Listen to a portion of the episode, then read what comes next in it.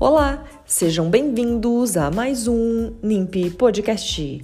O NIMP é o Núcleo Integrado de Pesquisa e Inovação Científica, coordenado pela professora doutora Andréia Cândido dos Reis. Eu sou Simone Creve, pesquisadora do Grupo NIMP. No episódio de hoje, o integrante do Grupo NIMP, Murilo Rodrigues de Campos, falará sobre um pós-processamento utilizado em polímeros impressos.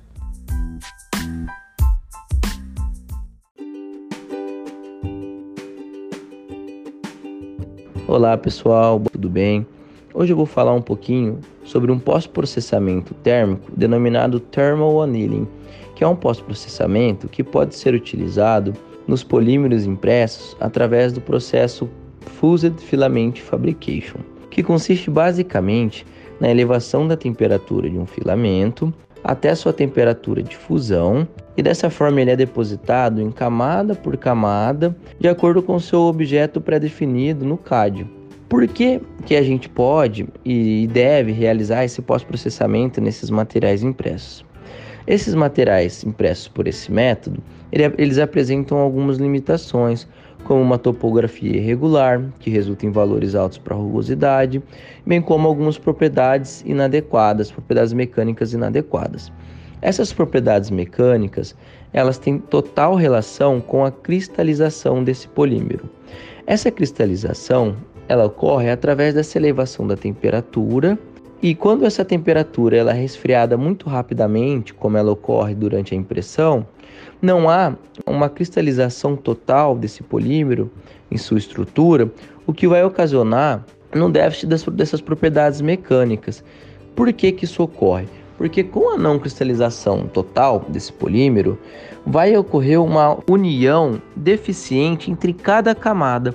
E essa união deficiente entre cada camada vai fazer com que ela se rompa com facilidade, ou seja, diminuindo suas propriedades mecânicas.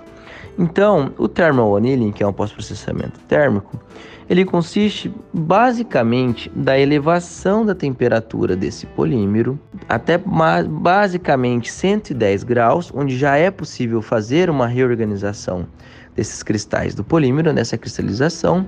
E ela faz o que? Ao invés de, de ter uma alternância de temperatura muito abrupta, de uma temperatura alta para uma baixa, ela, sob um vácuo, vai elevar então até mais ou menos 110 graus a temperatura dos polímeros e vai descer essa temperatura de 1 em 1 grau Celsius, sendo que a cada grau Celsius vai demorar um minuto até chegar no grau Celsius seguinte, até diminuir a temperatura a zero, ou seja, até a temperatura na verdade ambiente.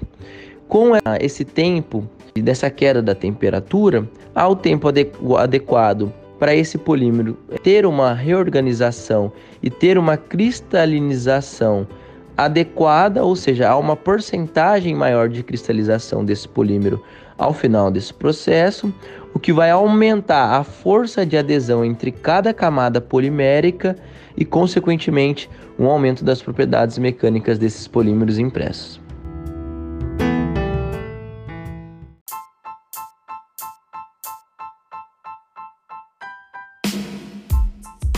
Agradecemos o integrante do Grupo NIMP, Murilo Rodrigues de Campos, por explicar como e por que deve ser realizado este pós-processamento nos polímeros impressos.